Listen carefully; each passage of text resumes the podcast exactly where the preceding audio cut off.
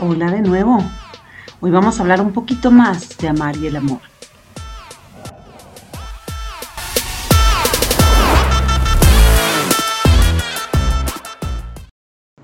Quitémosle la etiqueta al amor.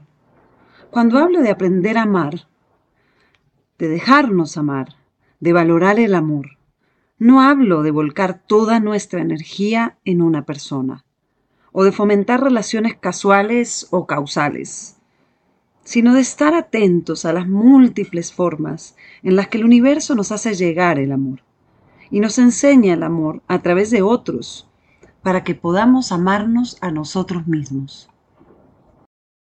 Pongamos algunos ejemplos. El primero y más auténtico son los niños. Como están abiertos al aprendizaje, ellos no filtran el amor. Si la profe les da seguridad, la profe me ama y amo a la profe. Si un amiguito lo defiende en un momento, amo a ese amiguito y mi amiguito me ama. Eso mismo pasa con nosotros. Si nosotros vamos en un taxi, serios, callados, deprimidos, ¿no les ha pasado que el taxista, por alguna extraña razón, nos dice las palabras justas para retornarnos a la luz? Nos reconforta. Esa es la manera en la que el universo te entrega el amor. Y no te estoy invitando a hacer nada con el taxista, ¿no? Aclaremos. El universo se mueve de maneras supremamente extrañas. Por ejemplo, estás esperando un mensaje, una llamada, algo de esa persona que te obsesiona. En cambio, como que en ese mismo momento recibes una llamada de alguien que hace mil años que no ves, o que no te escribía ni nada. Solo preguntándote cómo estás. Hasta puede ser alguien que Jamás fue tu verdadero amigo, amigo fiel, no nada. Solamente recibes un mensaje que te dice cómo estás. Esa es la manera en la que el universo te está diciendo no te distraigas con lo que te oscurece. Yo te amo. Y yo no es esa persona. No te enamores de quien hace de canal para que aprendas del amor.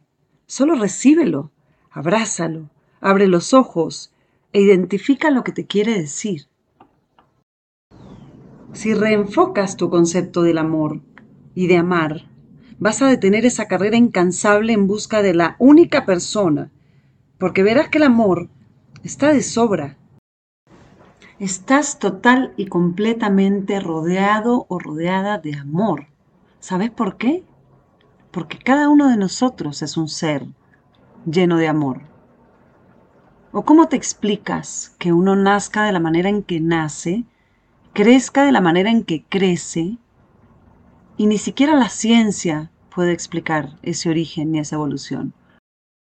Lo que necesitas no es buscarlo, sino verlo. Lo que te falta no es amor, sino atención.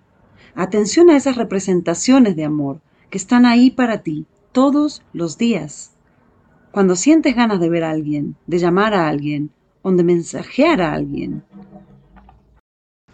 Esa es la manera en la que el universo te está dando la señal de que ahí vas a encontrar tu luz, la que en ese momento está apagada. No ignores ese llamado, abre esa puerta, porque el amor está dentro de ti, no afuera. Y esos campanazos son los que te llevan a tu interior, tal vez con las personas que menos pensabas. Observa, escucha, no pases de largo, no te ignores. Y cuando le dices a otra persona, no, no te preocupes, no, voy otro día, no, no, no te preocupes, pero sentías el llamado de ir a ver a esa persona. Quien se está ignorando eres tú a ti mismo o a ti misma. Al otro, el otro no está preocupado, no le tenés que decir, no te preocupes, tranquilo, tranquila, eso está de más. Porque no estás ahí por el otro, estás ahí para encontrar tu propia luz en el otro. Entonces no es el otro el que tiene que estar tranquilo, ni el que te tiene que volver a invitar. Genera tú ese espacio. Aun cuando estas señales ocurren en momentos inesperados o justo en el momento más ocupado de tu vida, ese mensajito de ¿cómo estás? Es porque el universo te busca en el momento perfecto para traerte a la hora. El momento perfecto lo define el universo, no tu jefe, ni tu mamá, ni tu papá, ni tus amigos, ni tu pareja, el universo. Claro, hay que discernir entre impulsos y llamados, pero tu ser interior sabe identificar perfectamente la diferencia. Hazle caso. No es lo mismo sentir el impulso de ir a buscar a la persona que te ha hecho sentir miserable todos los días que sentir el deseo de preguntarle a alguien cómo está. O simplemente de decirle a alguien hola para generar conversación. En el primer caso, estás actuando en el encierro, restándote luz. Estás transitando el camino del apego y la obsesión. En el segundo, de pronto, la luz que necesitas implica darle amor a otro ser que requiere encontrar su luz en tus palabras. O viceversa. O solamente con esa simple manifestación de amor, ¿cómo estás? Ya te vas a sentir mejor, porque solo tenías que entregar luz. Cuando entras en sintonía con el verdadero amor, el que está dentro de ti, ahí, sin buscar, llega esa persona con quien puedes compartirlo. Mientras tanto, déjate amar. Busca tu propia luz. Disfruta tu vida. Chao.